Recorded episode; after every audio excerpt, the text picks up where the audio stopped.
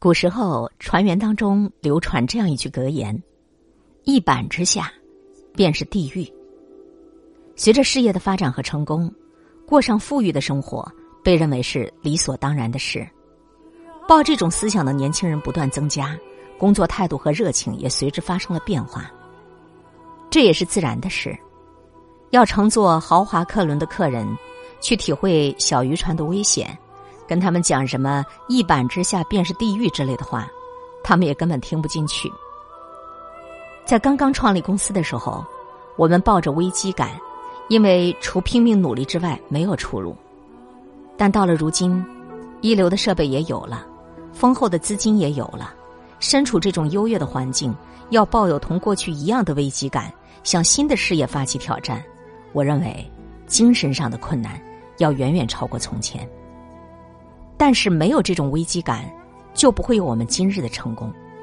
今天我们所需要的是，不满足于现状，培养不断向自己的极限挑战的精神力和意志力。只有能够战胜自己的人，才会不惧怕任何艰苦，为事业成功而投入自己的全部精力。在这个富裕的时代，要打开新的生路。需要具备把自己逼入极限的勇气和强大的精神力量。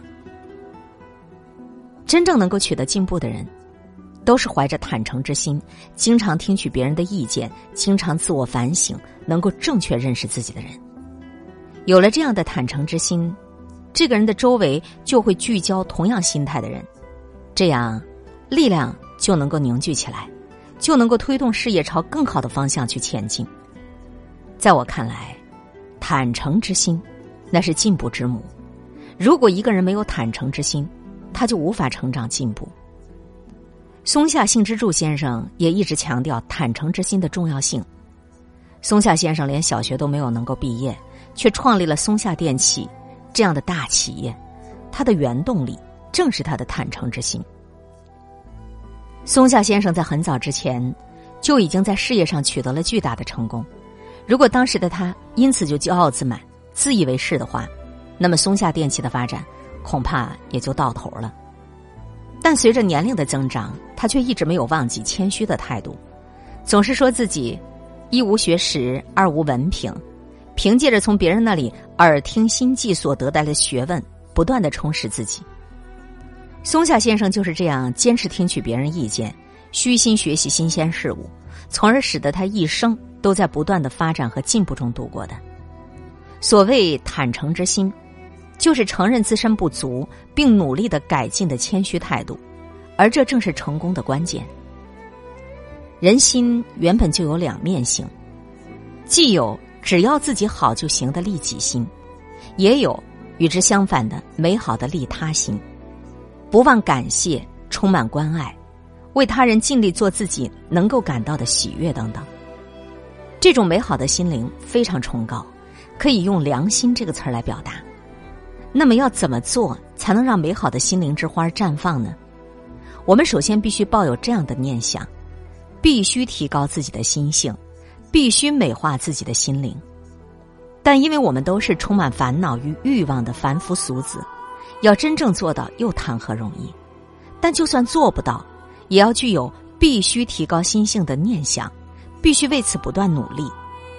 人的心灵往往充满着利己的欲望，自己主动努力的净化心灵、提高心性的人，就是所谓修行的人。尽管我跟大家说这些道理，但其实我也远不是一个完美的人。如果有人问我你的心灵进化的怎么样了呢？那我真是惭愧不已，难以回答。我也想要满足我自己的欲望，我就是这么一个普通的人。但正因为如此，为了让自己不比现在更坏，我需要努力。做这种努力的时候，我心中就会出现另一个自己，他会责问原来的自己：“你到底想怎样？”在这种交锋中，我就能够稍稍提升一下自己。通过这样的反省，一点一点的提高心性，我认为这才是所谓的人生。通过这样的反省，对自己的心灵进行管理非常重要。尽管如此，很多人却对此漠不关心。多数人认为，心里无论想什么都是自己的自由，但是心中所想会作为现象呈现出来，正因为如此，心灵保持怎样的状态是一个极其重要的问题。心怀善念，就会结出善果；心怀恶念，就会结出恶果。每天在早上起床后和晚上睡觉之前，我都要站在浴洗室的镜子前，回想昨天的事，或是回顾自己今天一整天的言行，严厉的逼问我自己：有没有让人觉得不愉快？是不是不够亲切？有没有傲慢的举止？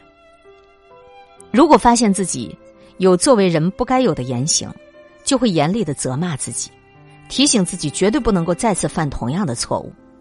如果能够通过反省来诫勉自己，克制一点利己之心的话，那么人类本有的美好之心，自然就会是表现出来了。我也想成为具备美好心灵的人，哪怕稍许一点点，也希望自己的心灵能够变得更好。为此，我每天都在修身布置。大学毕业后不久，我去了京都一家小型陶瓷公司工作，我与公司经营层发生争执。又受到工会的攻击，曾经陷入孤立无援的境地。当时我想象自己带领一个团队攀登险峻的高山，半途中或许有人扭伤了脚，有人产生了害怕的情绪，有人失足跌入进了悬崖。上司常常劝我选择妥协，换一句话说，就是规劝我选择比较平坦的登山道路，慢慢的登上山顶。对于上司的忠告，我做了认真的思考。但是结果，我仍然选择走崎岖的路，做垂直攀登。我知道自己是一个脆弱的人，如果选择好走的路，慢慢的爬，在达到山顶之前，恐怕我已经放弃了。队友们由衷的信任我，如果我选择安逸之道，他们会很轻松，但走这样的路不能够获得真正的幸福。坚信自己选择的是正道，不管途中多么危险。不管天气多么恶劣，我下定决心直线登上顶峰。为了全员一起攀上山顶，我对别人对自己一样的严厉苛责。你要是走安逸之道，你大体都抵达不了你的目的地。我认为，只要不管遭遇什么困难，都能够顽强努力、坚决克服困难的人，才能够从事挑战性的事业。当各种形式的困难和压力向我们袭来，我们往往会畏缩不前，或者改变当初的信念，妥协退让，而战胜这样的困难和压力的能量，来源于当事人持有的不屈不挠的斗争心。绝对不能够输，一定得要成功，你必须燃起这种激烈的斗志。在京瓷内部，我经常说：“你觉得不行的时候，才是工作的开始。”这句话来源于我年轻时候的经验。我创办京瓷后不久，为了确保以后有饭吃，就要不断的去开拓新客户，经常上门推销。但是因为当时的京瓷既没有名气，也没有信誉，也没有什么业绩，上门推销的时候总是被人家冷淡拒绝。但我想，我作为领导，我自己不能垂头丧气。于是我说道：“被拒绝的时候才是工作的开始，思考如何打开困难局面，正是我们的工作。”一方面。鼓励灰心失望的年轻销售员，另一方面，这也是说给我自己听的。就是这样，不管遭遇什么困难，都绝对不放弃，坚韧不拔，不断的拜访客户，努力的获取订单。如果将这种努力做一个比喻的话，就是滴水穿石。就是说，仅仅是一滴水的话，当然没有办法穿透岩石，但只要无止境的持续不断，哪怕是小小的水滴。也能够洞穿岩石，用这种强烈的意志不断挑战，最终必将能够杀出一条血路。这个时候，重要的就是相信自己的可能性，持续不断的探索解决之道。不管面对什么样的严峻困难的状况，都要绞尽脑汁儿思考一切条件，探索克服困难的具体方法。不管遇到什么样的困难，都要相信你自己的可能性。绝不放弃，坚韧不拔，持续思考，钻研创新。这么做试一试，那么做也试试。只有付出了不亚于任何人的努力，你才能够打开困难的局面，从而挑战获得成功。今天会遇见什么人，会发生什么事，都有各种意想不到的可能性。分享传播有力量的文字，亲近感受真善美的观点和态度。空中和你相互勉励，保持微笑、淡定、从容的好心态。祝福有缘分在这里遇见的你，身体好，心情好。